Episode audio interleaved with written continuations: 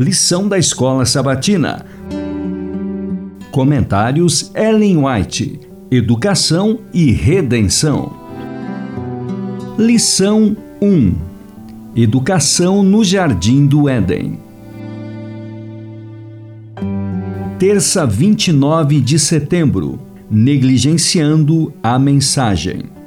Satanás deu início à sua obra com Eva a fim de levá-la à desobediência. Ela cometeu seu primeiro erro afastando-se do marido e, a seguir, deixando-se ficar nas imediações da árvore proibida e depois em dar ouvidos à voz do tentador, ousando mesmo duvidar do que Deus dissera. No dia em que dela comeres, certamente morrerás. Gênesis 2:17. Ela pensou que talvez o Senhor não quisesse dizer justamente isso e, aventurando-se, estendeu a mão, tomou o fruto e o comeu.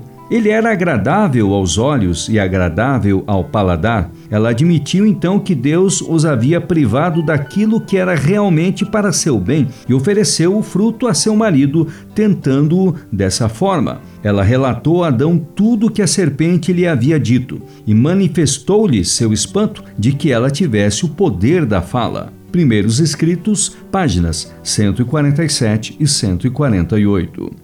Nossos primeiros pais, embora criados inocentes e santos, não foram colocados fora da possibilidade de praticar o mal. Deus os fez como seres morais livres, capazes de reconhecer a sabedoria e a benignidade de seu caráter e a justiça de suas ordens, e com ampla liberdade de prestar obediência ou recusá-la. Deviam desfrutar comunhão com Deus e com os santos anjos, no entanto, antes que pudessem se tornar eternamente livres de perigo, sua fidelidade devia ser provada. No início da existência do ser humano, um empecilho foi posto ao desejo de satisfação própria, paixão fatal que está na base da queda de Satanás. A árvore do conhecimento que estava próximo da árvore da vida no meio do jardim devia ser uma prova da obediência, da fé e do amor de nossos primeiros pais. Ao mesmo tempo que lhes era permitido comer livremente de todas as outras árvores, era-lhes proibido provar daquela, sob pena de morte. Deviam também estar expostos às tentações de Satanás, mas, se resistissem à prova, seriam por fim colocados fora de seu alcance, para que desfrutassem o favor perpétuo de Deus. Patriarcas e profetas Patriarcas e Profetas, páginas 48 e 49.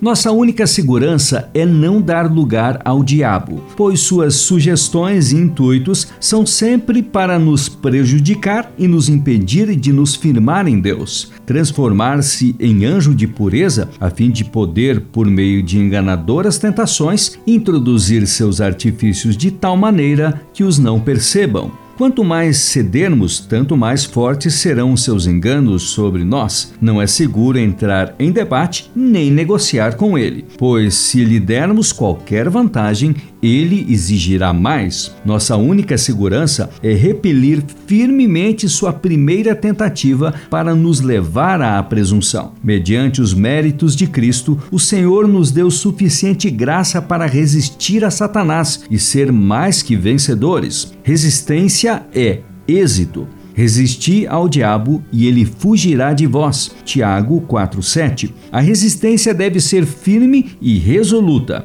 Perdemos tudo quanto ganhamos se resistimos hoje e cedemos amanhã. Testemunhos para a Igreja, volume 3, páginas 482 e 483.